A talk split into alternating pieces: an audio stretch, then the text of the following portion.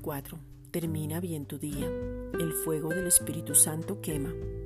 Cada vez que tenemos un encuentro personal, un encuentro de intimidad, una relación más profunda, al sumergirnos en la palabra somos transformados y esa transformación es interna, del corazón hacia lo exterior.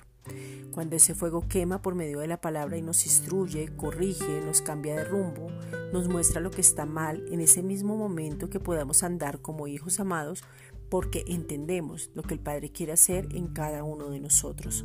Isaías 61:3.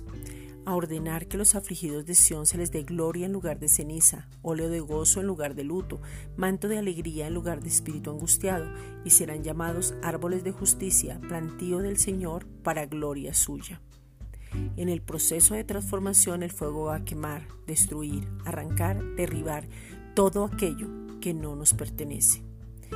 Esta es una reflexión dada por la Iglesia Gracia y Justicia.